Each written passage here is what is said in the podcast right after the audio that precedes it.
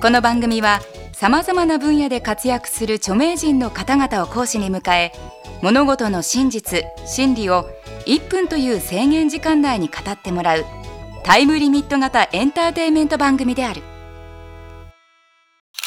前回に引き続き吉田類先生に1分でわかるお酒の飲み方について講義してもらいます。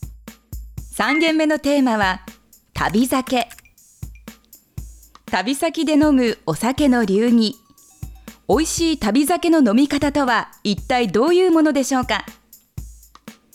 制限時間は1分間。それでは吉田先生お願いします。あのやっぱり旅酒っていうのが一番いいんですね。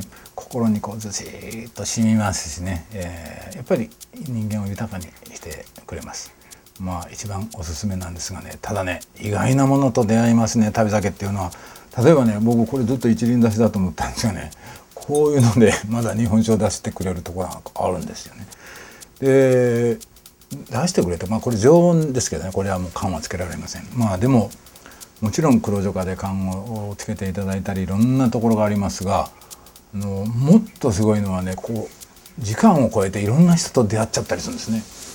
こういうふうな出会いがあったりするわけですよ。これ一緒に飲んだんですね。あの旅。これ小樽で会った時のあのこれ乾杯 してるでしょ。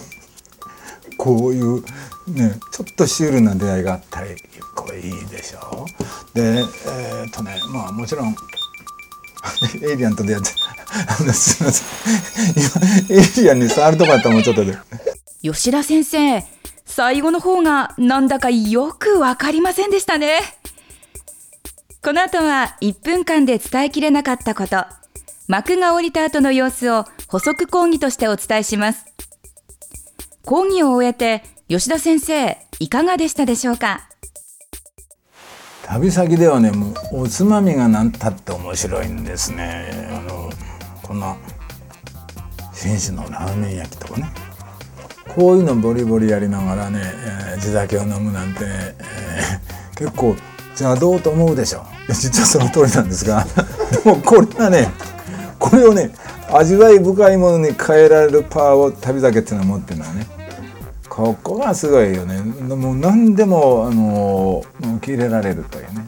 僕はだから旅酒はやめられませんね。そのおかげでいろいろあの成長させていただいております、えー、なんたってねお酒は人と人をつなぐ最高のメディアではありませんか。これがあるからどんなのギャップでも超えられる。だからね僕あのエイリアンとも戦い友達になっちゃったりしたでしょ？そういうのがあるわけですよ。だから旅だけはねやめられません。どうせするならやっぱり宇宙まで行きましたら旅ね。それ 旅酒のね極めつけ。僕はそう思いますけどね、えー、皆さんどうでしょうか？吉田先生ありがとうございました。それでは今回のポイントをおさらいしましょう。地域のつまみを地酒で飲むことが旅酒の醍醐味である。お酒は人と人をつなぐ最高のメディアである。旅酒の極めつけは宇宙である。吉田先生による旅酒いかがでしたでしょうか？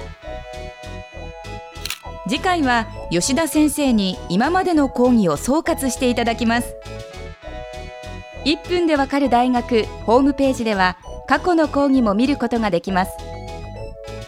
アドレスは www.andsmile.tv テレビスマイル1分でわかる大学。本日はこの辺で。